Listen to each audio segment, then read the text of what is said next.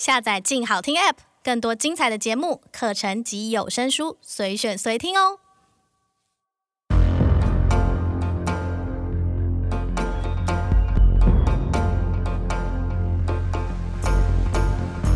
卡萨布兰加的聚会汇聚了一群妖魔鬼怪：伊拉克的萨达姆海珊、叙利亚的哈菲兹阿萨德、利比亚的穆安马尔格达费。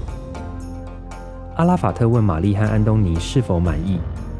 他明白他们和他的关系，让他们能够接近通常回避西方记者的领袖们。最后，他们的影片并没有揭露阿拉法特的许多私密生活。玛丽有时会纳闷，他是否真的有私人生活？但他们比其他西方记者更贴近了他。为了最后一次访问，他们先被蒙住了双眼，才被载到另一个突尼斯的安全藏身处。玛丽忐忑不安，因为她知道阿拉法特不会喜欢她的访纲，但她仍然必须问：虽然她让自己远离更极端的巴勒斯坦派系。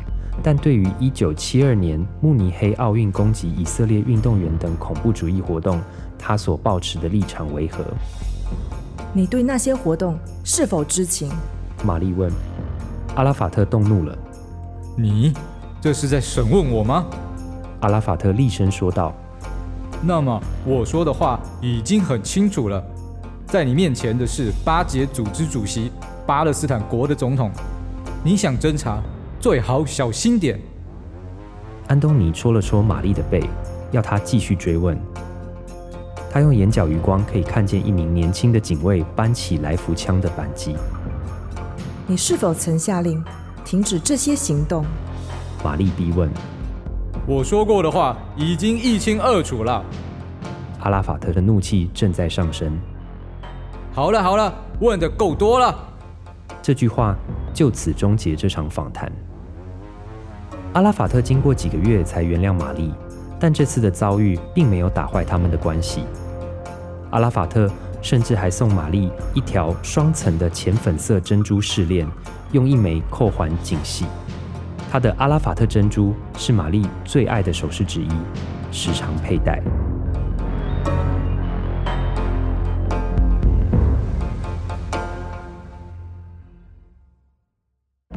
我从来没见过像欧巴马这样的黑人男性。这样的气氛并不像是上一代人树立的。现在台湾没有一个明确的诞生。住在满城内两万左右的满人。七零年代我们喝的是古巴朗姆酒，那时候所有的人都迷恋。新闻、历史、人物特写、调查报道，非虚构写作带领我们描绘这个世界的真实故事。它像小说一样精彩，像文学一样动人。欢迎来到静好听的非虚构故事方。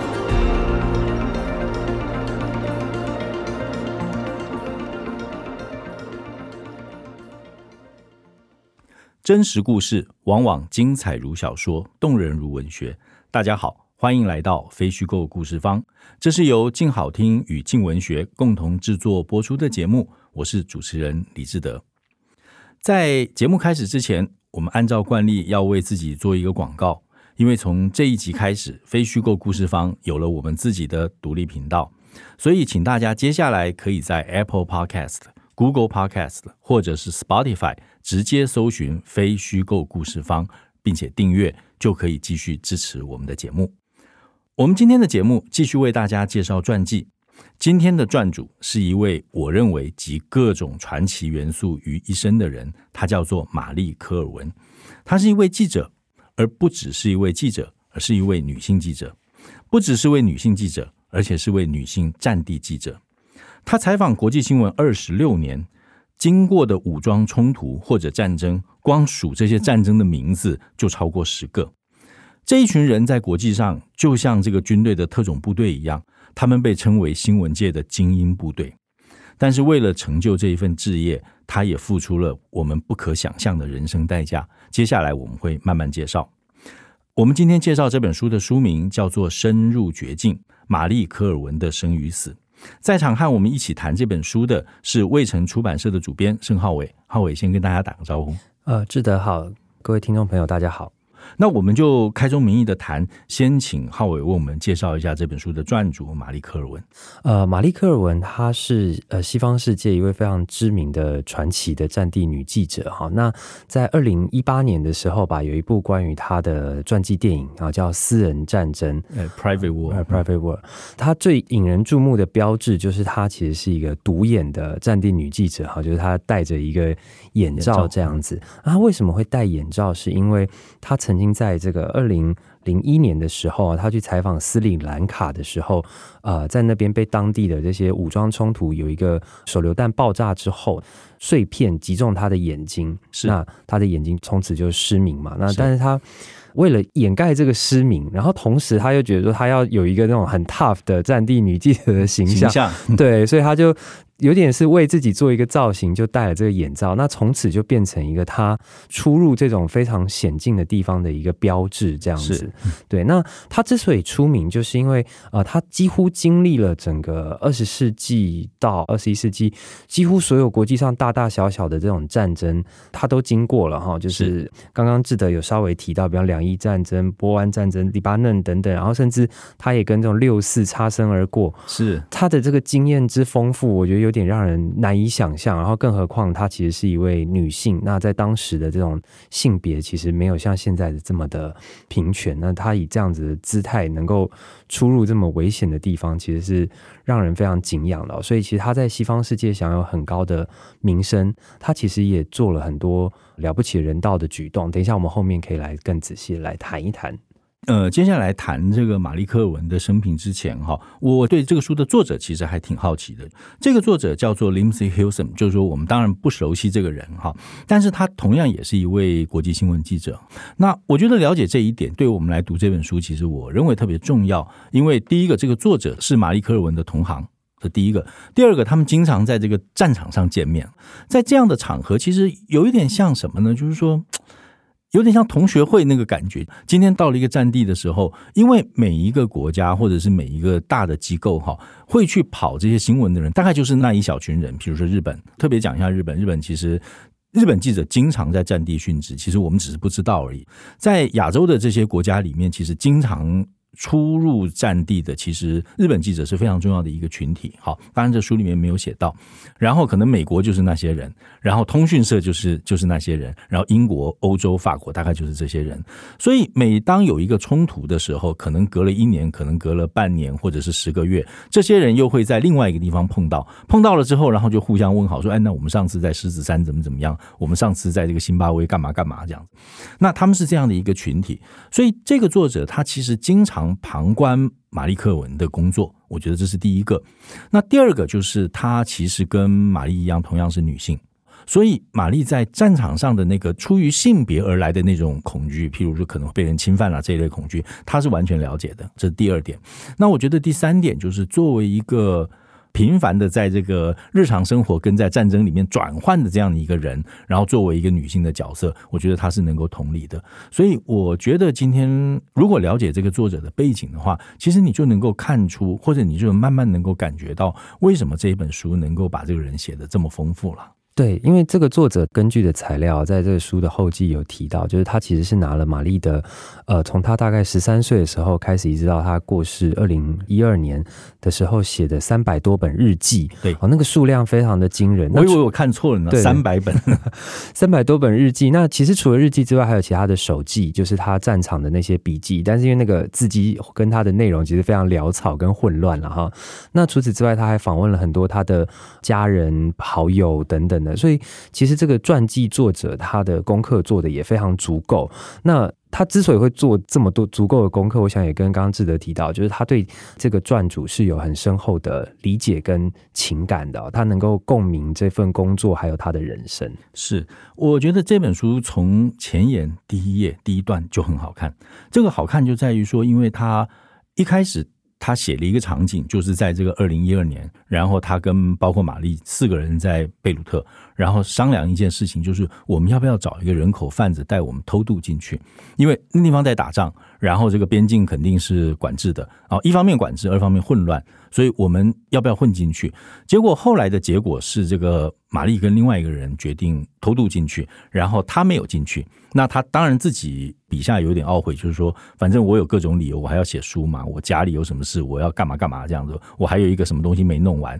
但是在做了那个抉择之后，最后的结果就是在偷渡进了这个叙利亚之后，玛丽就死在那里。而留着没有进去的人，就活到现在写他的传记，这样。所以这个是我自己就也是记者，但是有过一点点这样的经历。但是我自己的很就印象很深刻，就是说，其实在一个陌生的环境里面，我常常比喻，就是这个在陌生的国境采访哦，其实非常像玩那个萨尔达传说，就是你还没有把地图打开之前，没有开地图的时候，就是你前面是一片漆黑，当然不是。光线上的一片漆黑，而是你前面的所有的未知。所以你走到每一个节点的时候，你都在考虑：我要不要往前推？我要不要推进？推进的风险是什么？推进我能够得到什么东西？推进我有没有生命危险？那推进以后有没有人可以这个支援我？以及推进之后我能不能出来？所以每一个战地记者都会面临极大的这样的。考验就是在每一个关口，你都要做这样的决定，所以这个是让我觉得在就开始这个前言里面的前几段看了以后非常有共感了。是这个书里面，它其实也不断就是会出现说，常常就哎，我要不要偷渡跨越这个边境？然后我要找什么哪一个门路？然后跟谁要不要买什么护照、通行证或者是什么这样子？对，我认识谁谁谁，我要不要找找谁来帮忙？或者是我干脆就不要办证件了，我就偷渡。那我觉得这个在他们的这个群体里面，我相信是经常经常碰到的。那刚才浩伟提到了，我们就回到马里科尔文哈，大家忍耐一下，我稍微念一下好了。他的这个战地生涯起于这个一九八六年的贝鲁特。然后后来殉职是在二零一二年，他从一九八五年开始这个服务于英国的《星期日泰晤士报》，然后一共做了二十七年。那这中间经历过的哈，这个这是一个不完全统计。一九八六年的贝鲁特内战，这是他这个战地生涯的开始。再来是几次进到这个利比亚，然后几次接触到阿拉法特，他甚至曾经想要写一本阿拉法特传，但好像没有写成。然后，一九九零年跟二零零三年的两次伊拉克战争，他都进去采访。一九九四到九九年前后的车臣战争，他是在里头的，而且在那还差点死在那里。然后，一九九六年的这个科索沃战争，他在现场。非洲的狮子山内战，他在现场。非洲的辛巴威内战，他在现场。一九九九年东帝汶独立，他在现场，而且那个里面其实还有一个非常有趣的故事。二零零一年，斯里兰卡塔米尔之虎游击队，那就是刚才浩伟提到的，在这一次里面，他就是眼睛被炸瞎的。然后，二零一零年阿拉伯之春，大部分的现场他在现场。然后，二零一二年叙利亚内战，这就后来他殉职在二零一二年。所以，就是我们刚刚讲的，就是二十六七年里面，呃，我们刚光这样念的战争，其实就就超过十场。那浩伟能不能谈一下这里面有哪一些值得记录的故事？嗯。我在编辑这本书的时候，就是我觉得这个资料量实在是太庞大了。每一个战争，我都觉得它的背景，然后啊、它的复杂，还有它的现场，所以我自己在看的时候，我都还会需要再去搭配很多资料这样子。但是其实我整整个这样看下来，就觉得说，哎，它每一场战争都有那种像刚刚提到，你必须要去偷渡边境，先进去，然后找到呃。称职的引路人是，然后安全的居所，然后再来就是，因为他们在那个战场上总是有比较主导的一方，或者是比较有这个官方话语权的一方，你要不要相信他们的话？然后或者说，你要不要到那些被管制不能去的地方？跑到那些管制区里面去采访那些不被人家看到的。那其实玛丽科尔文她之所以受到大家重视，或者是说她唯一撑住的这一点，就是在于说她常常去访问的是这些战争中的平民，是啊，就是她不是去看那些战地的军队，而是她可能就去看，哎，在战争中的妇女，在那些民屋里面那个被炸毁的废墟里面，这些妇女们她们是如何生活啊？或者是说有一篇报道，就是她最著名叫《地下室的寡妇》，对。就是，哎，这些寡妇们，她们都在地下室里面。那她的丈夫去了哪里？是不是就死在战场上？然后他们看到的那些非常惨不忍睹的这个尸体啊、残垣啊，这等等的这样子。那我觉得他在每一场战争，他其实都传递出了这样子的惊心动魄的经历。那其实我觉得最值得一提的，应该就是在东帝汶那一次吧？哈，就是因为联合国他要。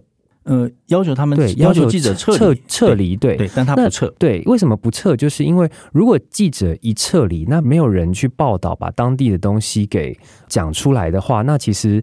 就像最近阿富汗，美国一撤军，然后整个呃那些当地的武力就进去，因为本来可以维持秩序的这个强权的那个位置就真空了嘛啊，所以当地这些混乱的武力就进驻。那其实玛丽科尔文他在东帝汶那次他是深知这件事情的，所以他知道说联合国要记者撤军，联合国当然是想着这些西方第一世界白人记者们的人身安危这样子。你从这个职业伦理或什么来想，记者当然是要撤离，可是玛。玛丽克尔文他想到就是当地的人民，就是说，如果我撤离了，如果没有我把当地的情况再持续的传出去的话，那出现这种权力真空的情况，当地的居民这些最弱势的人，一下子最快遭殃的就是他们。所以他其实是深知这件事，所以他一直留在当地，一直等到有援军或者是联合国势力到来，维持住那些秩序，他最后才离开的。对这件事情，就刚刚浩伟点到的这个。你说观念也好，或者他的执着也好，甚至你要说他是执念也可以啦。我觉得是构成玛丽科尔文工作伦理非常重要的一部分，而且他是在。一开始工作的时候，其实就被鼓励到了。就是说，刚刚浩伟讲的是一九九九年在东帝汶嘛。那我自己在书里面，我印象很深刻的故事，就是一九八六年他第一次到贝鲁特去的时候，其实就有一个类似这样的经历。大家可以想象，大概是一个这个在城市里面被这个游击队包围的一个社区，然后这个社区里面的人呢，很难走出来，就是它里面的形容其实非常残酷，就是就有一两条路出去，然后路的旁边的这个建筑物上高点就有狙击手在等着。但凡妇女要出去买菜，要出去买食物，你要走过那条空旷路的时候，你就可能被狙击，或者是他放你出去买东西，买完回来以后狙击你，然后把你买东西拿走。所以玛丽当时她要去采访，要进到这个被围困的这个社区的时候，她就买通了当时那个游击队的这个军官，就跟他讲说，就谈好一个价钱，好比这个几百块，它里面写的是几百块美金。我付给你钱，那你在什么什么时候命令你的属下停止射击一分钟，让我跑进去？他说大概是一个一百公尺的一个路，让我跑进去。跑进去之后呢，二十四小时以后同一时间，你再停止射击一分钟，让我们可以跑出来。所以他就在里面待了二十四小时。待了二十四小时之后，他就把里面的这个情况全部都写出来。那里面还有一个妇女，听说她是英国记者，就写了一封信给女王，说：“拜托你帮我带出去。”后来他就把她夹在内衣里面带出来。那带出来之后呢，其实因为这个报道的发布，包括这个信的带出来，所以这个社区的围困后来就解除了。所以这件事情，我觉得在他职业生涯一开始，其实给了他很大的鼓励。这个书里面其实也有写在很前面。我觉得对于所有记者来讲，都是一个大哉问，就是说，今天我们出入战场的这个所谓的勇气。究竟跟逞强的差别在哪里？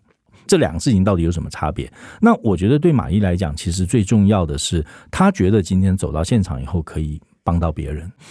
我觉得这本书哈，我我要这样讲，就是说好多地方，你大概再看个三五页，就会有一段你想要把它读出来。所以我现在就要来做这件事情。呃，玛丽在一个颁奖典礼上面，她有一段致辞，就特别提到了她脚走到现场的这个现场主义这件事哈。她这样讲的，她说。在战争期间，地面上的景象和数百年来几乎毫无改变：有坑洞，有焚毁的房子，有残缺的尸体。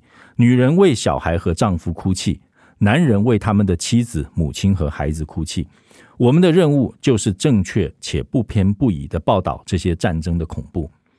战争报道在本质上依然大同小异。有人要亲临当地，去看看那里发生什么事情。如果不去到有民众遭到涉及、有人把枪口对着你的那个现场，你就无法取得那些资讯。而真正的困难在于，你不知道有没有人在乎这些消息。但我们确实抱持这样的信念，因为我们相信我们能够得到改变。我觉得这件事情从他一开始一直到他后来，我觉得他一直都相信这件事情。那我觉得这个是他驱动他。你说勇气也好，逞强也好，一直要走到现场一个很很重要的因素了。呃，书里面我们刚才也提到了，就是玛丽克文，因为她是一个女性。好，是那女性在这个记者这个行业里面，特别在战地记者这个行业里面，有她非常不利的地方。这个不利，我们可以想象，这个身体上可能遭到的侵犯，或者是体能会较差一点，哦，没有办法负担。但是女性在这个新闻资讯的取得上面，其实也有一定的优势。而且玛丽其实并不避讳谈这样的优势。对，特别是在中东哈，因为她其实访问，比方说格达费啊。阿拉法特等等啊，呃，甚至他其实也访问过海山，是就是有访问过这样。那他里面都有提到说，他身为女性的身份在中东，他的优势是因为其实呃，这个伊斯兰文化吗？还是阿拉伯世界？阿拉伯世界，阿拉伯世界哈。他其实里面对于这种女性没有那么的尊重，有点看不起，是但是反而这个看不起对他来说是一个优势，就是因为看不起他，所以觉得好像聊这些重要的事情，他在场听到也没关系，就觉得你无害，对，或者是说反正我跟你讲你也听不懂，就是当一个那种树洞哈，反正我就是对一个听不懂人讲话这样，但是对于记者来说，哎，这反而就是一个优势，就是说啊，他可以。刻意去强调她是女性的这一个形象，然后以便取得资讯。这其实书里面有提到说，她在当时靠这样子引起其他身边那种男性的战地记者的不满，就觉得说你都刻意卖弄这个女性的形象这样子啊。然后他就反击说：“那你们没有去卖弄你们男人的对啊？”他说：“你们没有没有去对啊，去去喝酒或者什么去去。”跟他们打好交情，就大家有什么招就出什么招。对啊，对啊，这是本来就是各凭本事。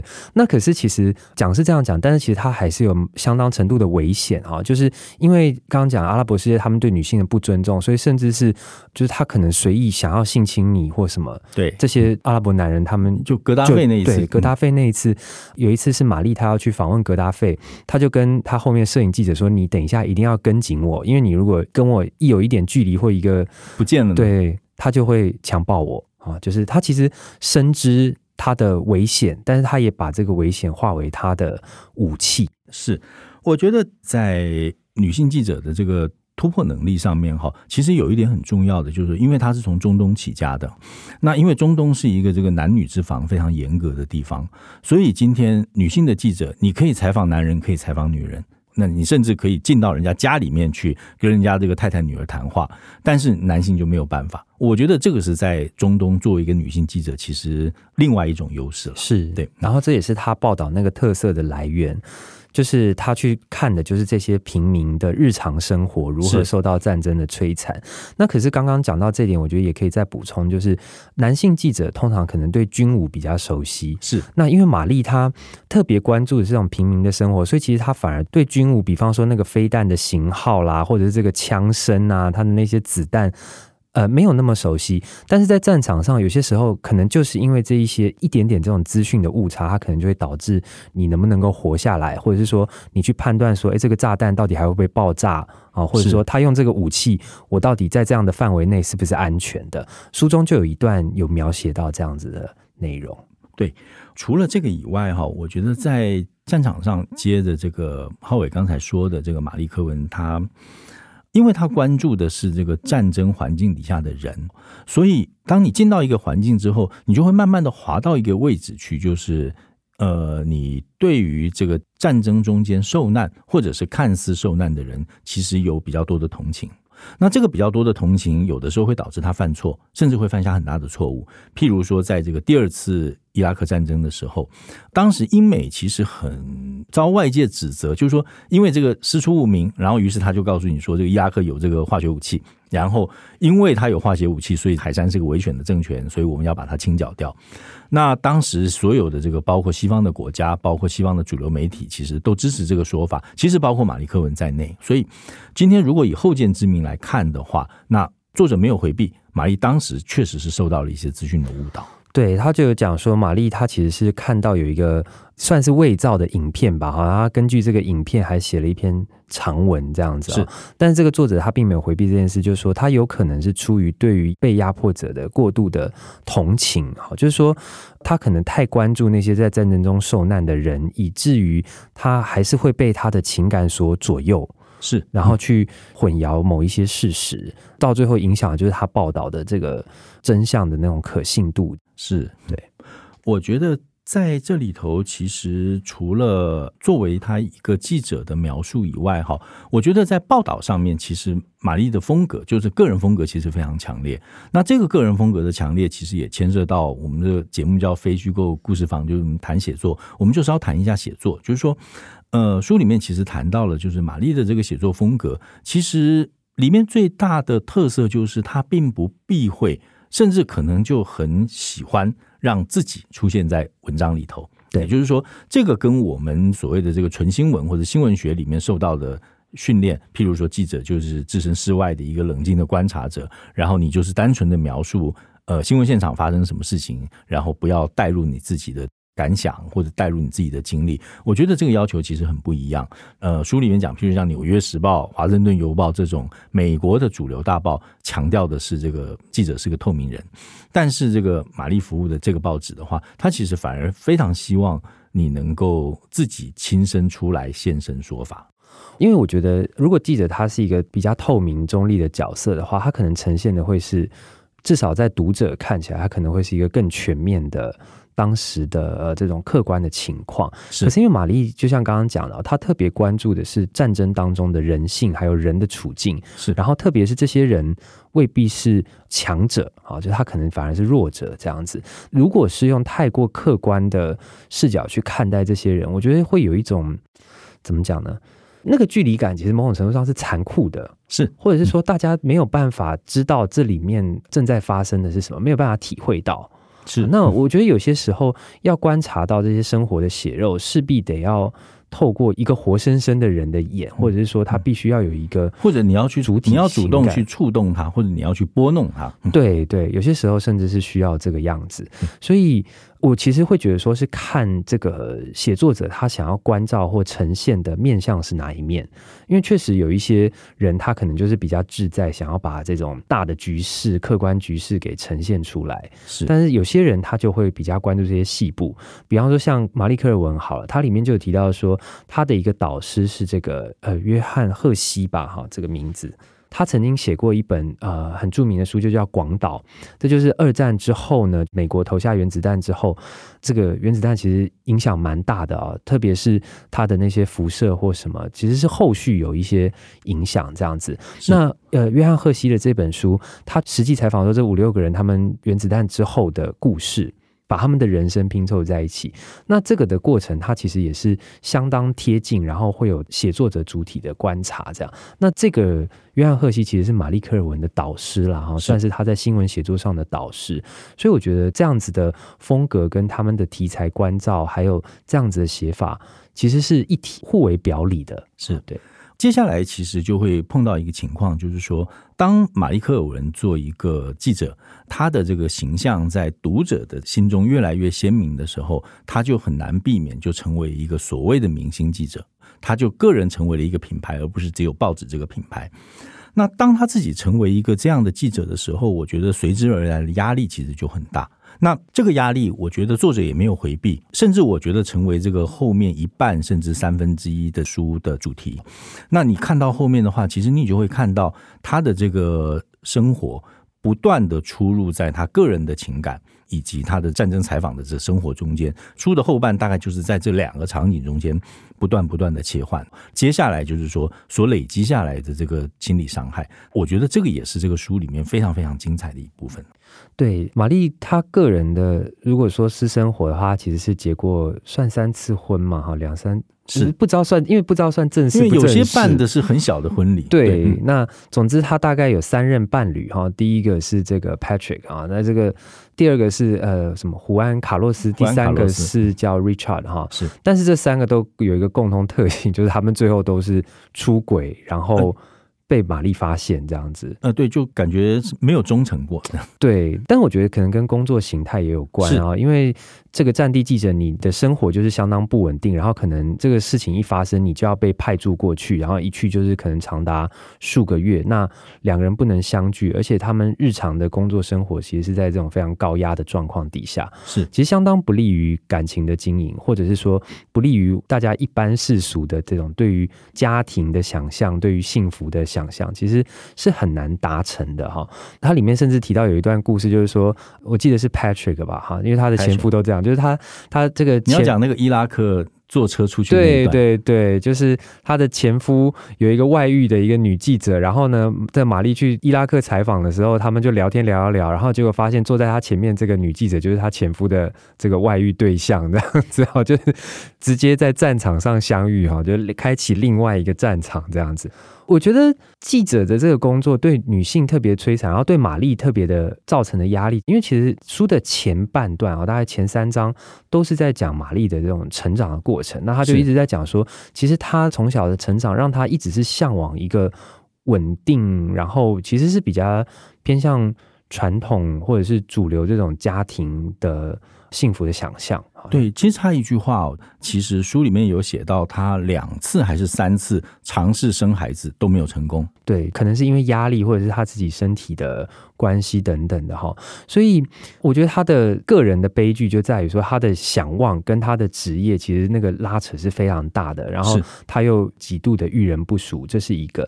那再来是说战场的那种残酷的景象，其实对他造成很大的心理压力，甚至是到书的后半啊，刚刚志德除了讲到说这个在战场跟婚姻之外，哈，其实还有一个场景是他常常出入那个智商师精神科，然后还有就是这个新闻室就一直在犹豫说，到底要不要派你出去？是，其实他的主管都不想派他出去，可是玛丽自己很想出去，他觉得读者也很希望看到他的报道。对，那但是某种程度上，我书里没有明写出来，我自己在读的时候会觉得说，哎，他好像在暗示说，玛丽在感情上的失败，让他想要努力取得事业上的成功来填补。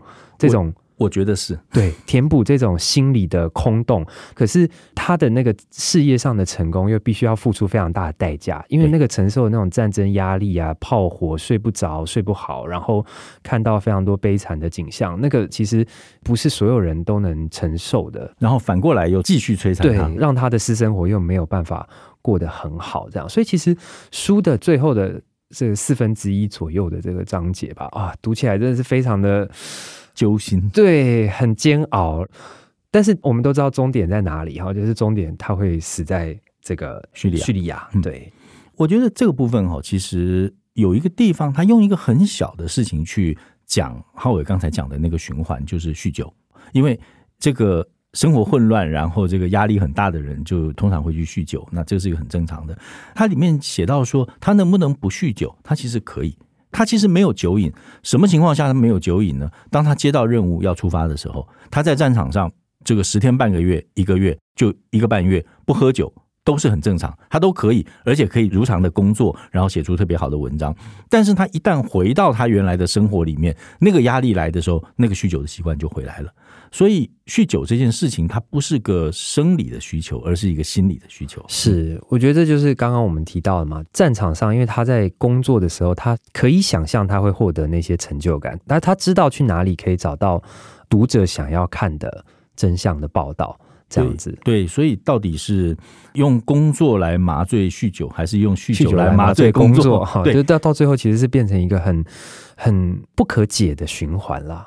然后书里面其实也提到了短短的一句话，精神科医师对于他的情况其实也觉得非常棘手。虽然这个精神科医生的专长是解除这个士兵从战场回来的这种战场压力，但是他经历的战争比百分之九十九的军人都多。比所有军人都多，所以他的情况就变得特别难解。对，因为军人可能就上一两次战场，但是我们刚刚前面就讲，他几乎所有战场都去了。那他没有实际上打仗，可是该见识过的，我觉得他也许都比士兵见识的多，因为他真的就是要去看那些尸体啊、伤残，然后很悲惨的生活，甚至他自己都得要去体验这样子的避难的过程。那我最后我讲一点这个我自己读书的感想。我当时买这本书的时候，因为自己的工作是记者，同行里面有这样传奇的人，然后我也还看过他的电影，所以我在这边也推荐大家去看那个电影。那所以我想要看这个传奇人物的生涯，所以我去买了这本书。但是看到最后，我之所以爱上这本书，是因为看到后面那个非常深刻而且很悲伤的故事。当然，我们不是去猎奇她的人生伤痛，而是你会看到一个女性同行为她的置业要付出什么样的代价。就是我们开始讲的这个代价，有的时候大到我们没有办法想象。好，那今天就谢浩伟到节目来跟我们谈这本书，谢谢志德，然后谢谢各位听众朋友。好，我们今天的节目就到这里，感谢大家收听《非虚构故事方》这一集节目，由李志德、陈远倩企划制作，刘宝林录音和后期制作。未来也请大家持续锁定由静好听与静文学共同制作播出的节目《非虚构故事方》，我们下次见。想听爱听，就在静好听。